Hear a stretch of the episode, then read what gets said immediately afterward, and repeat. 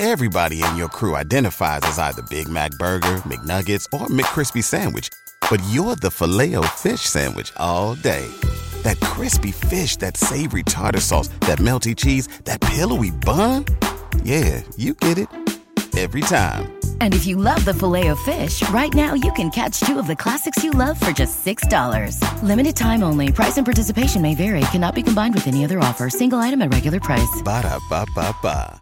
¿No se merece tu familia lo mejor? Entonces, ¿por qué no los mejores huevos? Ahora, Egglands Best están disponibles en deliciosas opciones. Huevos clásicos, de gallina libre de jaula y orgánicos de Egglands, que ofrecen un sabor más delicioso y fresco de granja que le encantará a tu familia. En comparación con los huevos ordinarios, Egglands Best contiene la mejor nutrición como 6 veces más vitamina D, 10 veces más vitamina E y el doble de omega 3 y B12. Solo Egglands Best. Mejor sabor, mejor nutrición, mejores huevos. Visita egglandsbest.com para más información sobre un libro llamado Lolita. Después de haber encarnado al suave John Ray, el personaje en Lolita que escribe el prólogo, todo comentario directamente surgido de mí quizá le parezca a alguien, a mí mismo en realidad, una personificación de Vladimir Nabokov hablando sobre su propio libro.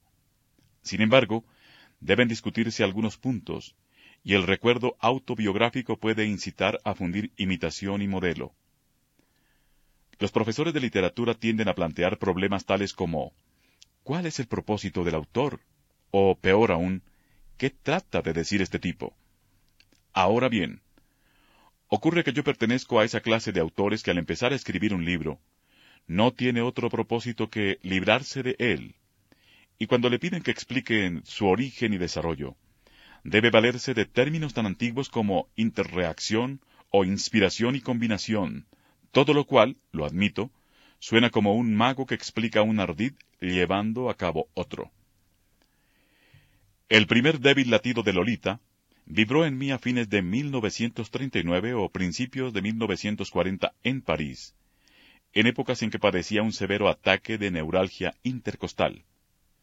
Si no recuerdo mal, el estremecimiento inicial de la inspiración fue provocado, de algún modo, por un relato periodístico acerca de un chimpancé en el jardín de Planté, que después de meses de incitaciones por parte de un científico, hizo el primer dibujo que haya esbozado nunca un animal. Ese dibujo mostraba los barrotes de la jaula de la pobre criatura. El impulso de que ahora doy cuenta no tiene relación textual con el subsiguiente flujo de ideas, el cual resultó, sin embargo, en un prototipo de la novela actual, un cuento breve de unas treinta páginas. Lo escribí en ruso, la lengua en la que he escrito novelas desde 1924. Las mejores no están traducidas y todas están prohibidas por razones políticas en Rusia. El hombre era de Europa Central, la ninfula anónima era francesa, y los lugares eran París y Florencia. Hice que el hombre se casara con la madre enferma de la niña. La madre moría pronto, y tras un frustrado intento de aprovecharse de la huérfana en un cuarto de hotel, Arthur, ese era su nombre, se arrojaba bajo las ruedas de un camión. Una noche, en tiempos de guerra, leí el relato a un grupo de amigos, Mark Aldanov, dos revolucionarios sociales y un doctor, pero la cosa no me gustó y la destruí algo después de trasladarme a Norteamérica en 1940. Hacia 1949 en Itaca, al norte de Nueva York, el latido, que nunca había cesado del todo, empezó a importunarme otra vez. Combinación e inspiración se unieron con renovada energía, y me indujeron a un nuevo tratamiento del tema, esta vez en inglés, lengua de Home, de mi primera institutriz en San Petersburgo hacia 1903. La ninfula, ahora con una gota de sangre irlandesa, era en lo esencial la misma chiquilla y también subsistió la idea del casamiento con su madre. Pero en todo lo demás, la historia era nueva y había adquirido en secreto las garras y las alas de una novela. El libro se desarrollaba lentamente con muchas interrupciones y digresiones. Me había llevado unos cuarenta años inventar Rusia y la Europa occidental, y ahora debía inventar Norteamérica. Obtener los ingredientes locales que me permitirían agregar una pizca de realidad, palabra que no significa nada sin comillas, corriente al fermento de la fantasía individual, que a los 50 años era un proceso mucho más difícil que en Europa, durante mi juventud, cuando la retención y receptividad estaban en su apogeo. Otros libros intervinieron. Una o dos veces estuve a punto de quemar el manuscrito incompleto, y hasta llevé a Juanita Dark tan lejos como la sombra del incinerador inclinado sobre la tierra inocente, cuando me detuvo la idea de que el espectro del libro destruido rondaría mis legajos para el resto de mi vida. Todos los veranos mi mujer y yo salíamos a cazar mariposas. Los ejemplares están depositados en instituciones científicas, como el Museum of Comparative Zoology de Harvard o la colección de la Cornell University. Las indicaciones del lugar pinchadas bajo esas mariposas serán un regalo para el estudioso del siglo XXI, aficionado a la biografía recóndita. En algunos cuarteles generales nuestros, tales como Telluride, Colorado, Alftor, Wyoming, Portal, Arizona y Ashland, Oregon, reanudaba enérgicamente Lolita durante las noches o en días nublados.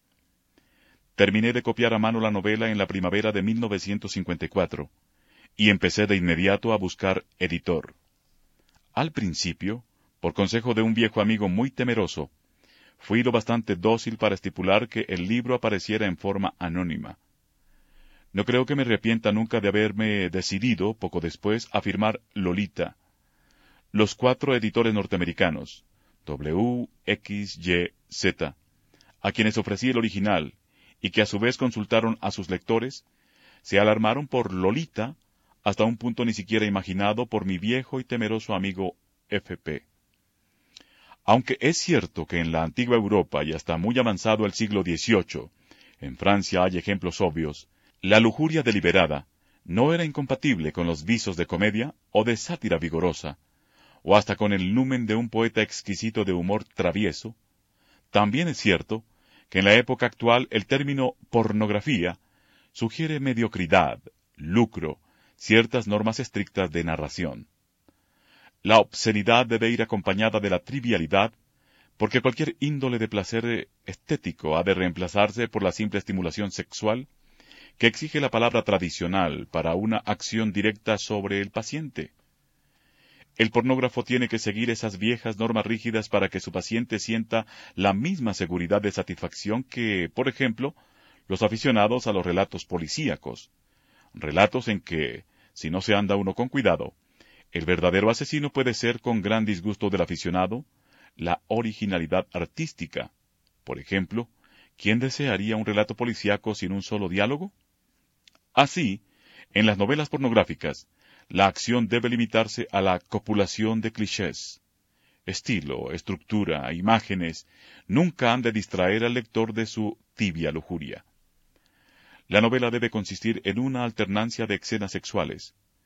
Los pasajes intermedios se reducirán a suturas de sentido, puentes lógicos del diseño más simple, breves exposiciones y explicaciones que el lector probablemente omitirá, pero cuya existencia debe reconocer para no sentirse defraudado, mentalidad que emana del hábito de los cuentos de hadas verdaderos en la niñez.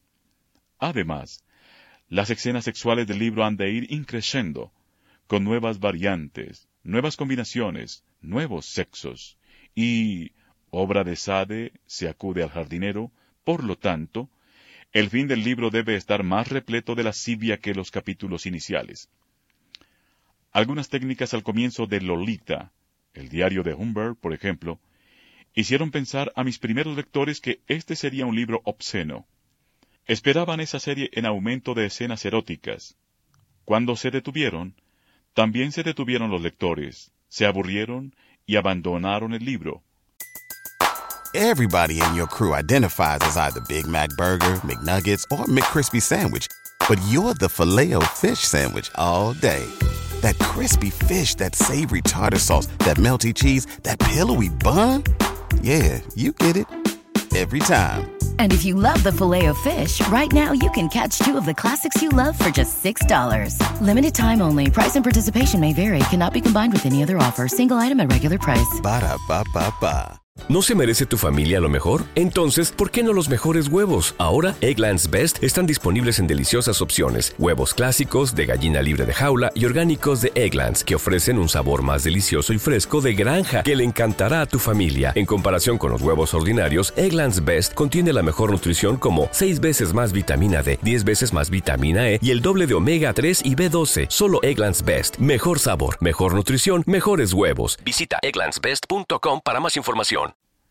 Sospecho que este es uno de los motivos por los cuales ninguna de las cuatro compañías editoras leyó el original hasta el fin.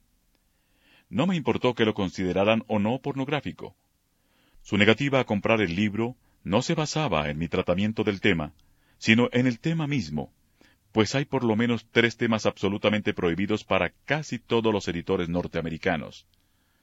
Los otros dos son un casamiento entre negro y blanca de éxito completo y glorioso, que fructifique en montones de hijos y nietos, y el ateo total que lleva una vida sana y útil y muere durmiendo a los 106 años. Algunas reacciones fueron muy divertidas.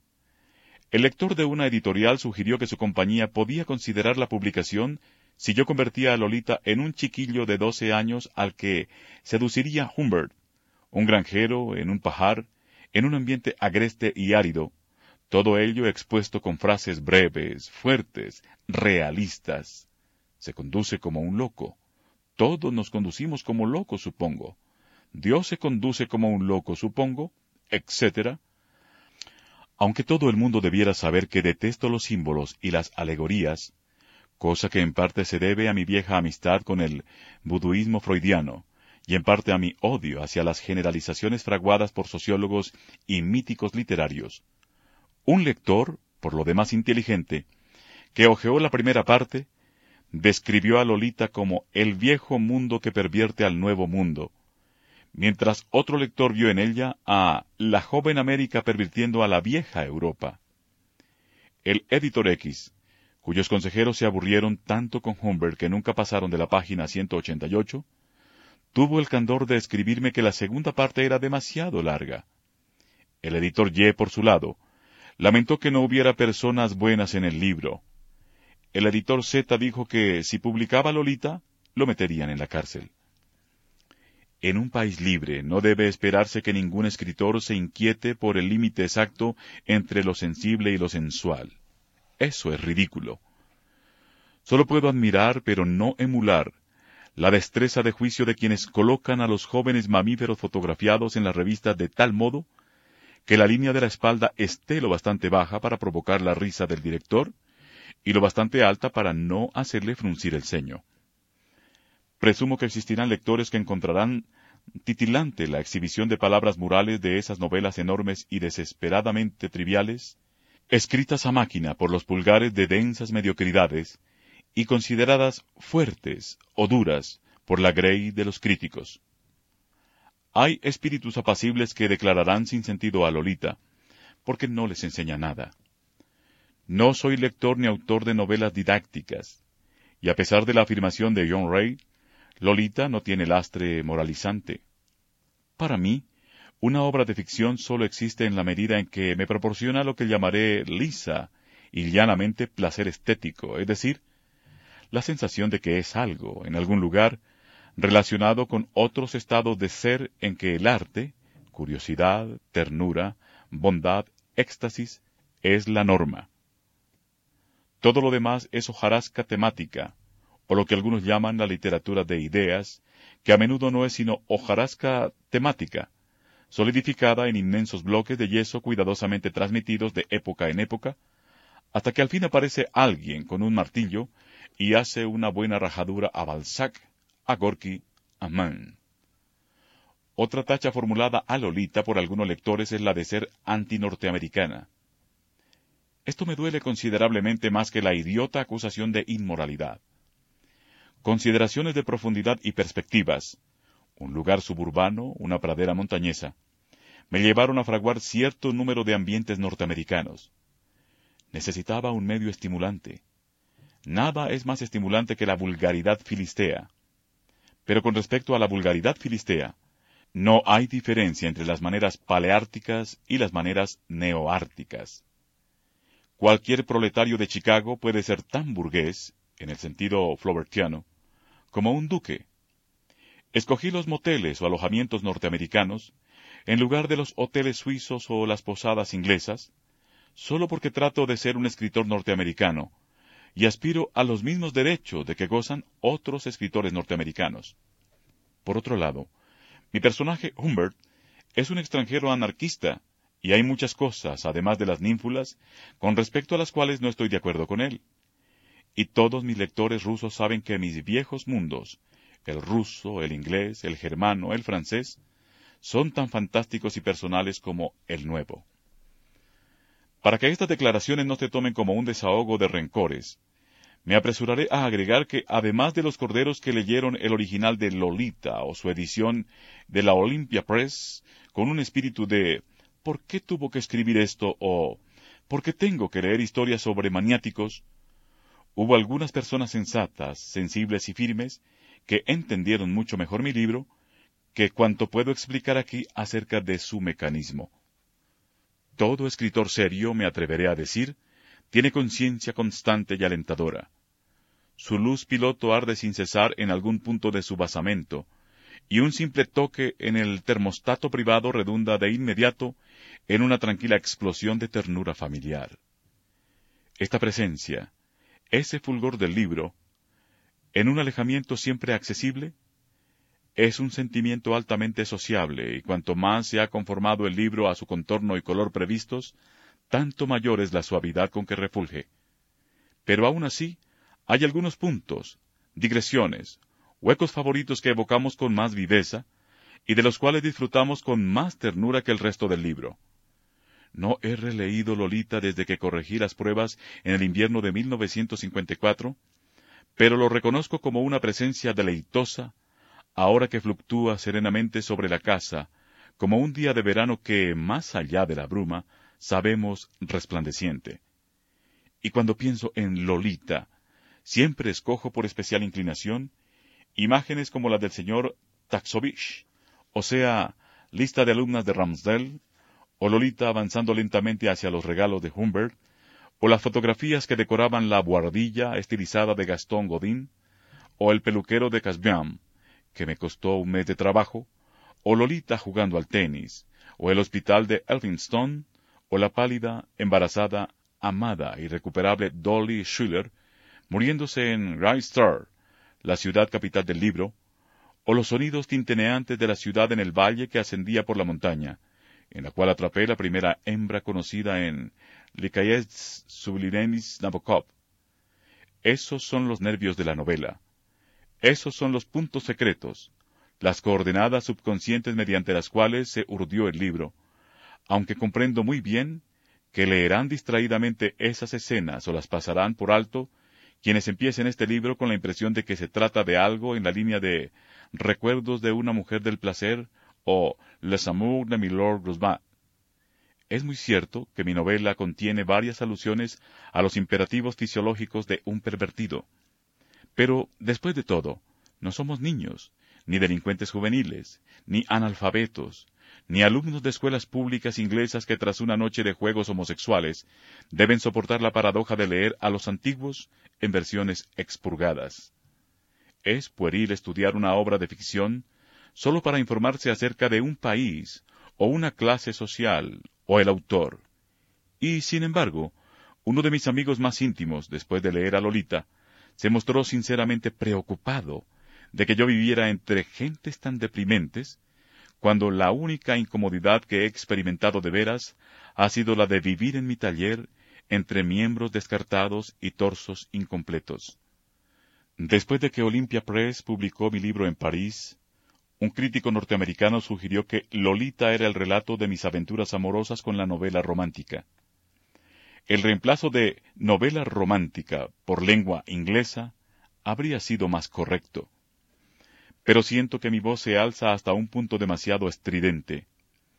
Ninguno de mis amigos norteamericanos leyó mis libros rusos, y así cualquier apreciación de los ingleses estará fuera de foco. Mi tragedia privada, que no puede ni debe en verdad interesar a nadie, es que he debido abandonar mi idioma natural, mi libre, rica, infinitamente libre lengua rusa, por un inglés mediocre, desprovisto de todos esos aparatos, el espejo falaz, el telón de terciopelo negro, las asociaciones y transiciones implícitas que el ilusionista nativo, agitando las colas de su frac, puede emplear mágicamente para trascender a su manera la herencia común. Vladimir Nabokov, 12 de noviembre de 1956. When you visit Arizona, time is measured in moments, not minutes. Like the moment you see the Grand Canyon for the first time. Visit a new state of mind. Learn more at hereyouareaz.com. ¿Te preocupas por tu familia? Entonces, ¿por qué darles solo huevos ordinarios cuando pueden disfrutar de lo mejor? Eggland's Best, los únicos huevos con ese delicioso sabor fresco de granja, además de la mejor nutrición, como 6 veces más vitamina D, 10 veces más vitamina E y 25% menos de grasa saturada que los huevos regulares, además de muchos otros nutrientes importantes. Así que, dales los mejores huevos. Eggland's Best, mejor sabor, mejor nutrición, mejores huevos.